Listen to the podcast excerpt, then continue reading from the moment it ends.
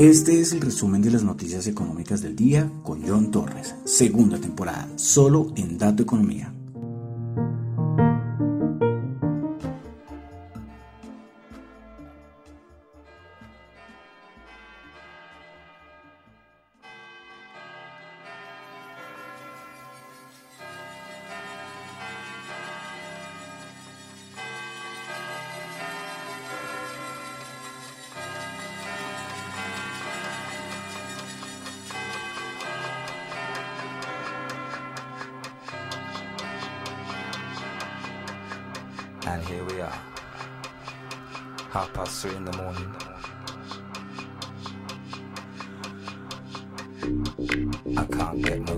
No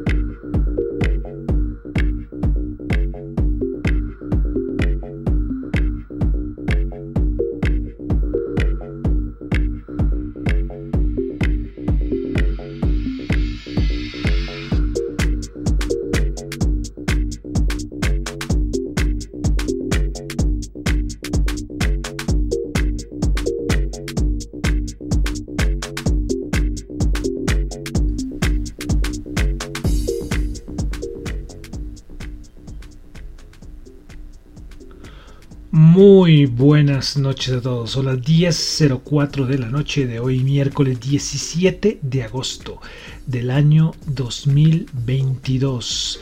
Mi nombre es John Torres y este es el resumen de las noticias económicas.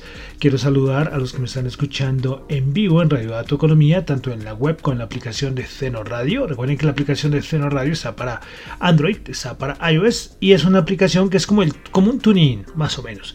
Pero la ventaja es que no solamente escuchan las emisoras comerciales, las normales, sino que también habemos, porque ahí está Radio Dato Economía, emisoras eh, independientes, ¿sí? pequeñas y por eso me gusta mucho. Entonces, pues, por eso se la recomiendo. Bueno, también saludo a los que me están escuchando en este momento en el podcast en Spotify y en Google Podcast, en Apple Podcast, perdón. Recuerden que en Apple Podcast y en Spotify pueden calificar el podcast, lo cual es muy importante. También eh, me encuentran en Tita TV, en la aplicación de streaming descentralizado y en Google Podcast. Bueno, entonces comenzamos el día de hoy el resumen de las noticias económicas. Y lo que están escuchando de fondo y con lo que iniciamos hace parte de nuestro recorrido musical.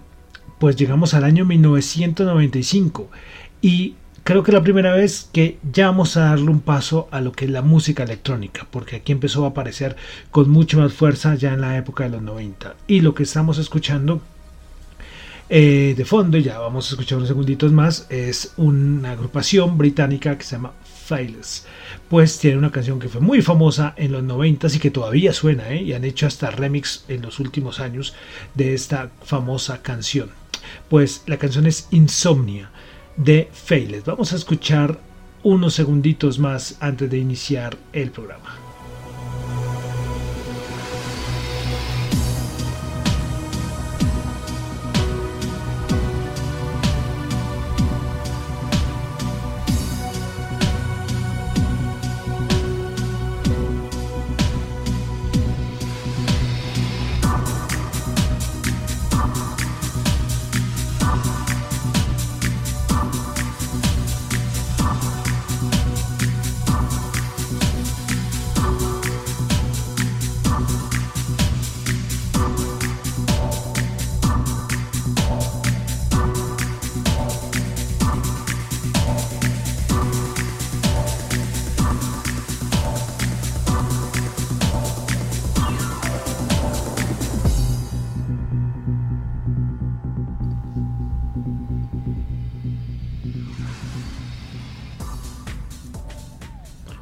Bueno, ahí entonces vamos a dejarlo de cortina, porque como la canción es larguita, entonces nos sirve para el programa perfecto de cortina, ¿eh? Esa es la ventaja de las canciones que sean largas. Entonces la tenemos de cortina a Insomnia de Faithless. Como les decía, la primera vez que voy a colocar de cierta manera música, lo que puede decir música electrónica, que ya a mediados de los 90 pues ya empezaba a sonar bastante fuerte. Sí, ya hemos, yo creo que ya hemos recorrido casi todos los, bueno, ya no, la mayoría, muchos géneros musicales en este recorrido musical 1922 al año 2022.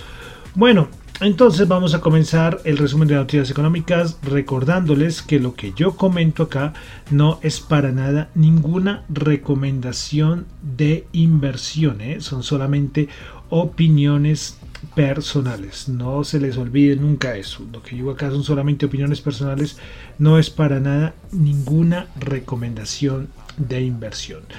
Listo, bueno, entonces vamos a comenzar con lo más importante del mundo económico del día de hoy. Bueno, entonces vamos a comenzar con noticias de Asia. Y es que hace, unas horas eh, Estados Unidos dijo que van a empezar a negociar un tratado comercial importante con Taiwán. Más, además, eh, leña al fuego, ¿no? Vamos a ver los chinos, eh, a ver qué, van a responder, ¿sí? Pero Estados Unidos dice, bueno, no importa poco, nosotros vamos a negociar con Taiwán. Y recuerden que la importancia económica de Taiwán es impresionante.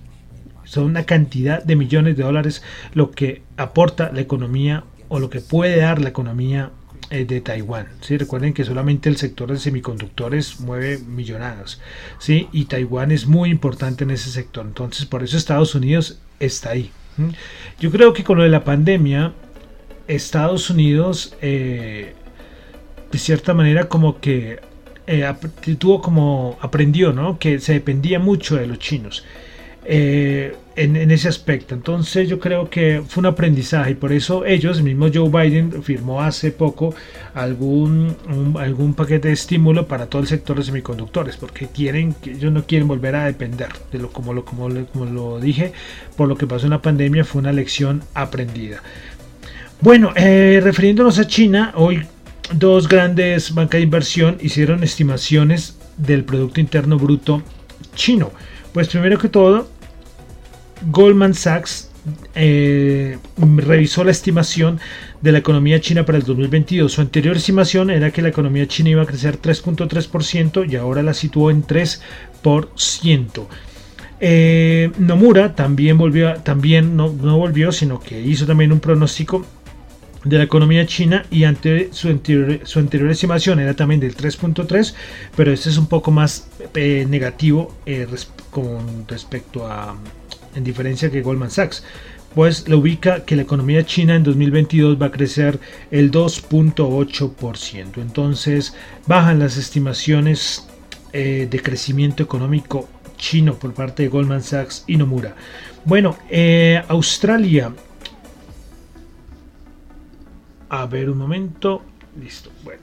Eh, Australia, dato de desempleo en Australia se esperaba 3.5%, terminó en 3.4%.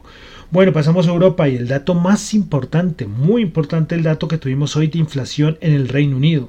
Pues se esperaba 9.8%, anterior 9.4% y les cuento 10.1%.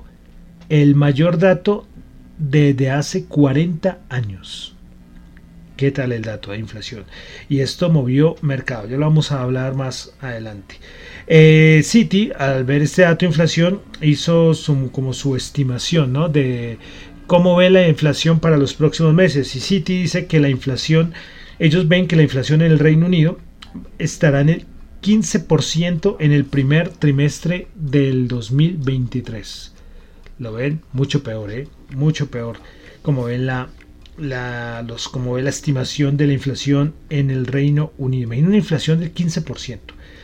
Y es que esto da para pensar que es que una cosa la inflación de Estados Unidos y otra cosa la inflación en los países europeos.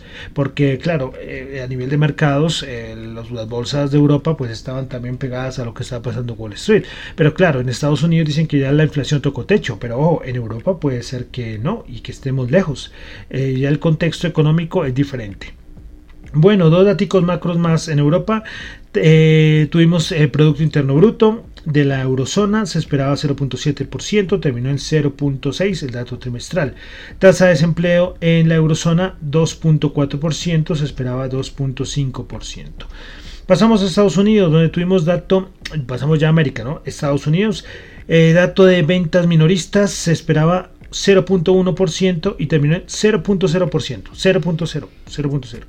El dato de inflación, recordemos, el dato mensual de inflación en Estados Unidos fue el 0.0. El dato de ventas minoristas fue 0.0.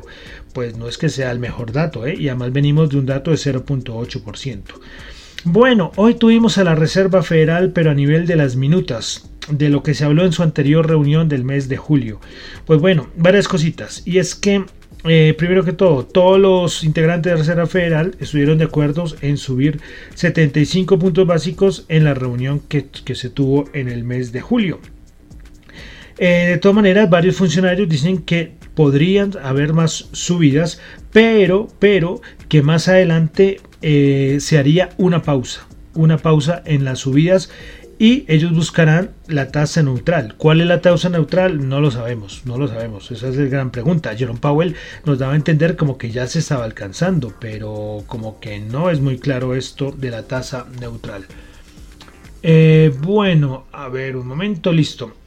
Eh, entonces, lo más importante hoy de los minutos de la Reserva Federal, eh, veremos a ver. Ellos siguen insistiendo que el objetivo es que cuando la inflación alcance el 2%, pues ya no habrán más necesidades de subir más tasas, se hará una pausa y hasta de pronto ya sería bajada de tasas, ¿no? Pero bueno, los datos, ellos dicen que van a hacerlo todo dependiendo de los, de los datos macro que, que vean. Entonces eso fue lo más importante de las minutas de la Reserva Federal.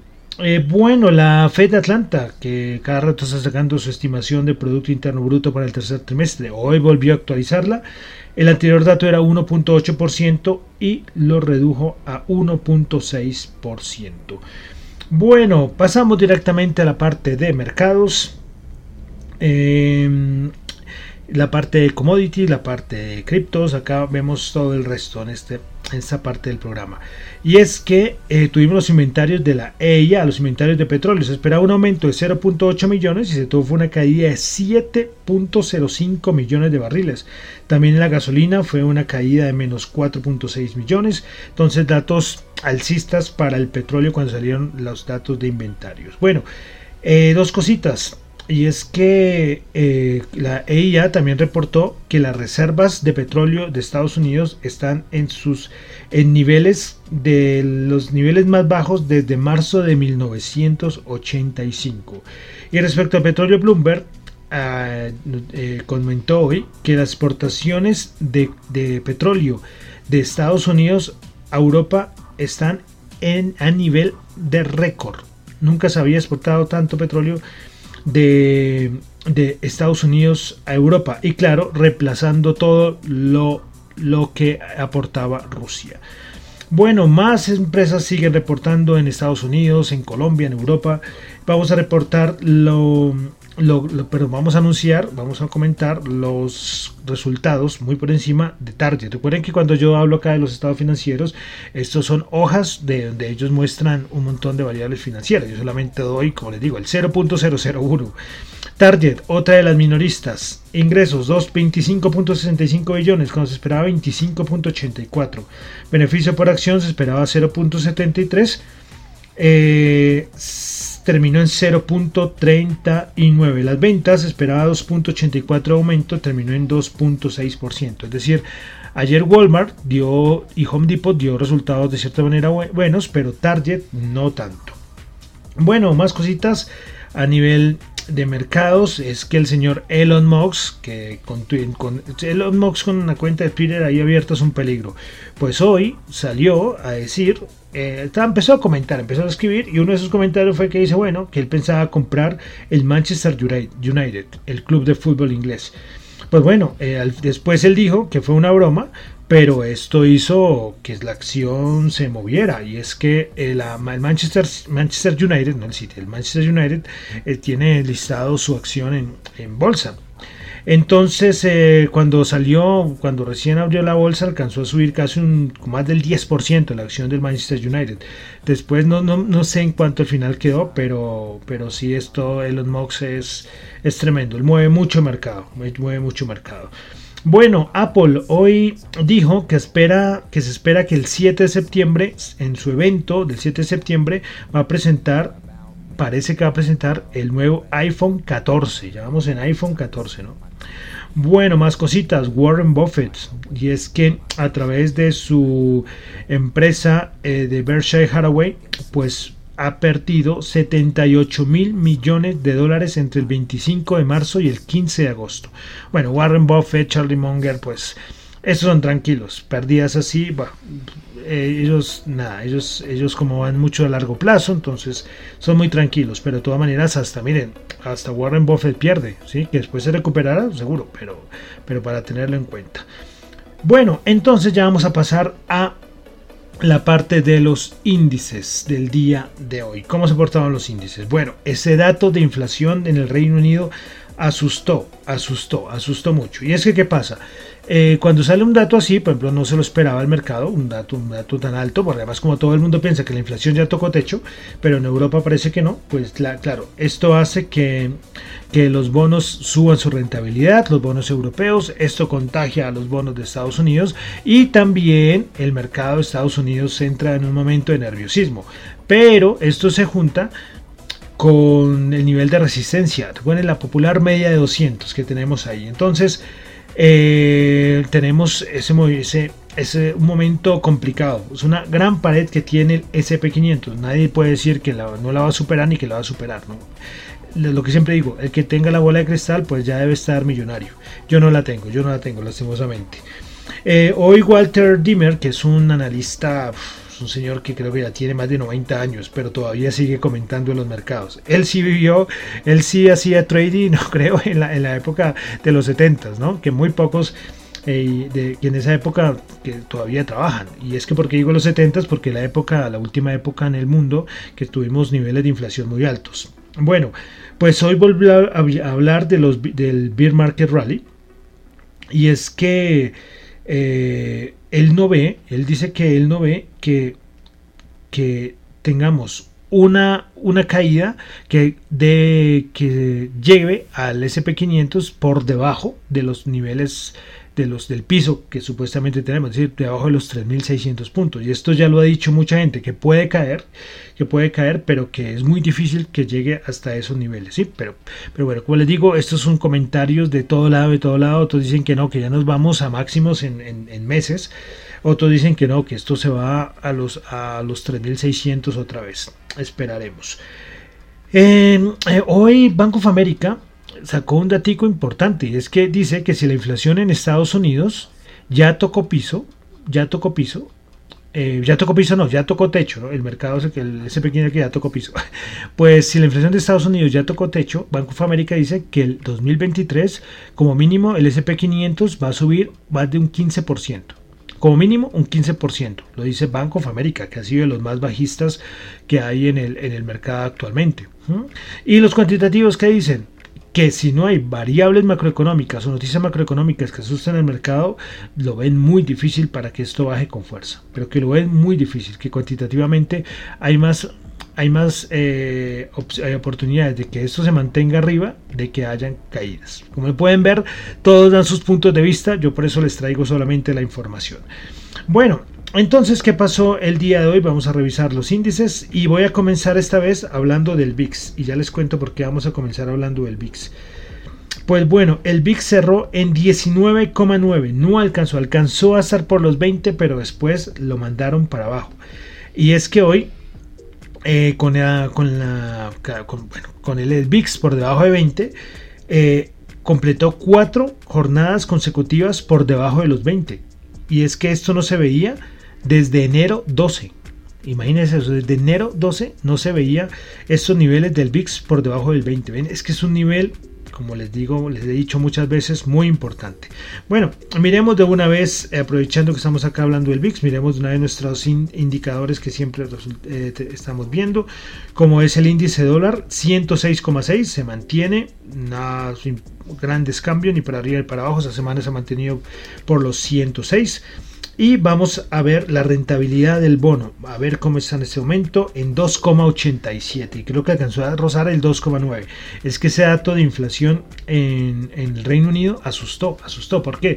Porque claro, si la inflación llegara a dispararse o que no baja, eh, lo que tienen que hacer los bancos centrales, el BCE, el Banco Central Europeo la Reserva Federal, es subir tasas. Entonces, claro, esto hace y afecta la rentabilidad de los bonos. Bueno, entonces vamos a ver ya los índices de Estados Unidos, cómo cerraron el día de hoy. Entonces vamos a comenzar como siempre con el SP500.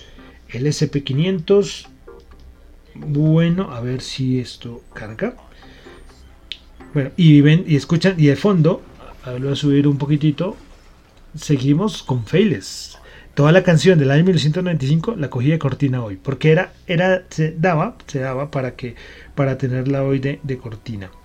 Bueno, entonces, el SP500 el día de hoy bajó, bajó 31 puntos, 4274, bajó el 0,7%. Hay otra cosa importante, venimos ahorita con vencimiento de opciones y eso es importante. Creo que es la otra semana. La otra semana el vencimiento o es o mañana. Ya se me fue las fechas. Pero bueno, estar pendientes. Bueno, principales ganadoras en el SP500 tuvimos a Agilent Technologies subiendo el 7,1%, Valero Energy subiendo el 3,9% y Progressive subiendo el 3,7%. Principales perdedoras, Jack Henry eh, Associations bajando 6,4%, Moderna bajando 5,9% y Dish Network bajando el 5,8%. Bueno, vamos ahora con el Dow Jones que bajó 171 puntos, 33.980 bajó el 0,5%. Hubo un momento cuando salió las minutas de la Reserva Federal que, los índices de Estados Unidos alcanzaron a subir. Después borró la subida, pero, pero ¿por qué? Porque es que cuando se vio en las minutas de la Reserva Federal que decía eh, que iban a parar las subidas en algún punto, iban a, pausarlas, esto animó al mercado. Es que el mercado de renta variable va por otro lado. Bueno, en el Dow Jones principales ganadoras IBM 0,9%, Apple 0,8% y Chevron 0,8%. Principales perdedoras Boeing bajando el 2,8%, Wagner Bus bajando el 2,7% y 3M bajando el 1,8%. Y vamos con el Nasdaq 100. El Nasdaq 100 el día de hoy bajó 164 puntos, bajó el 1,2%, 13.470 puntos. Principales ganadoras del día en el Nasdaq 100. Apple subiendo el 0,8%. Eh, Costco subiendo 0,6% y VeriSign subiendo el 0,3%. Principales perdedoras, Zoom Video bajando el 6,2%, Moderna bajando el 5,9% y DocuSign bajando el 5,6%. Bolsa de Valores de Colombia. El MSCI Colcap el MSCI Colcap subió 0,1% a 1.323 puntos. Principales ganadoras del día en la Bolsa de Valores de Colombia. Grupo Sura subiendo el 2,9%, Éxito subiendo el 2,3% y con concreto subiendo el 1,8%. Por ahí salió con el rumor de que Éxito se iba de Colombia. Eh, bueno, no sé, unas cosas, pero no, antes todo lo contrario, Éxito está invirtiendo mucho en sus almacenes y está armando o inaugurando nuevas tiendas. Eh, y con concreto también que reportó, es que eh, tenemos acá un montón de empresas reportando, ya perdí la cuenta, eh, Grupo Energía Bogotá, con concreto, y se me escapan, las que han reportado en la Bolsa de Valores de Colombia. Bueno, principales perdedoras en la Bolsa de Valores de Colombia, Enca, que también reportó, bajó el 9,4%, Mineros bajó el 4,2% y Grupo Argos bajó el 3,8%. Vamos ahora a los commodities a ver cómo están en este momento. Miramos el mercado de futuros. El oro subiendo 0,1%, 1778. El WTI 88.2 subiendo 0,1 y el Brent 93.8 subiendo el 0,1%. Al petróleo lo animó esos buenos datos de los inventarios. Ese fue el momento en que animó eh, el mercado de petróleo. Bueno, y vamos con el dólar en Colombia, 4.316, subiendo 98 pesos, una subida importante en la tasa representativa del mercado, el dólar en Colombia. Bueno, y vamos a terminar como siempre con nuestras queridas, de mi parte, nuestras queridas criptos. Los criptoactivos. El Bitcoin bajando 2,4%, Ethereum bajando 2,4%, BNB bajando el 3,7%, Ripple bajando el 2,6%, Cardano bajando el 5,3%, Solana bajando el 6,9%, Dogecoin bajando el 5,2% y Polkadot bajando el 5,8%.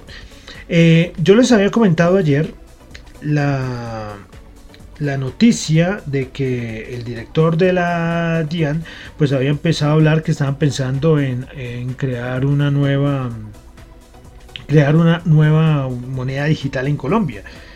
Sí, emitir una nueva moneda digital. Y, lo que yo decía era que esto era labor de, del Banco de la República, que no sé, la DIAN, como que, no sé.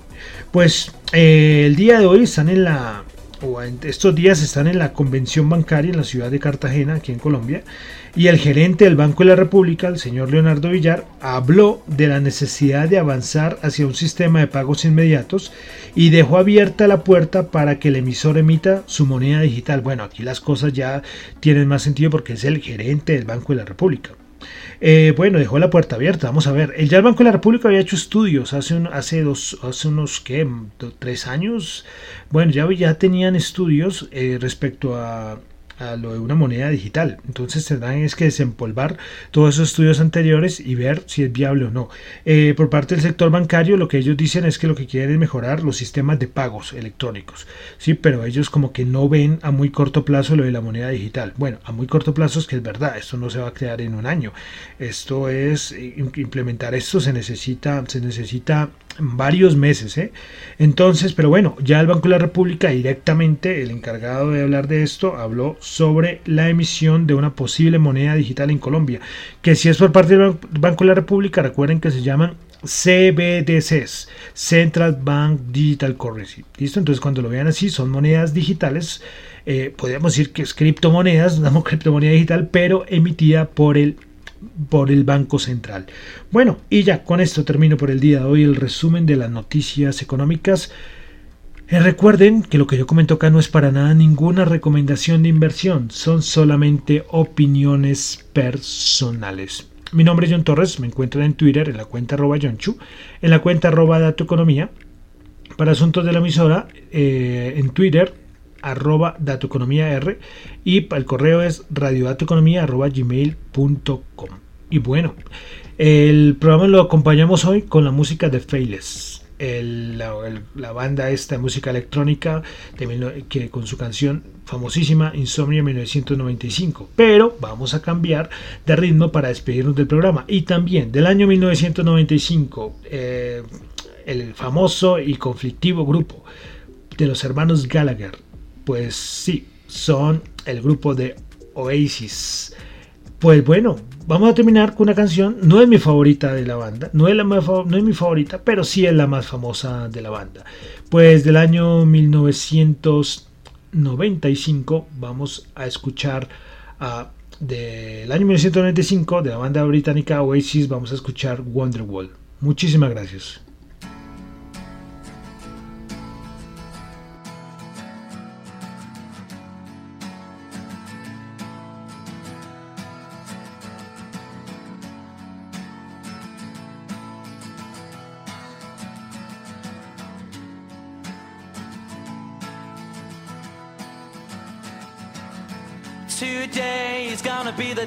They're gonna throw it back to you.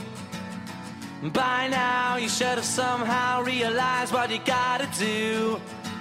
I don't believe that anybody feels the way I do about you now.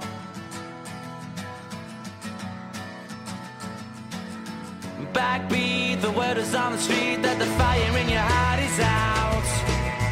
I'm sure you've heard it all before, but you never really had.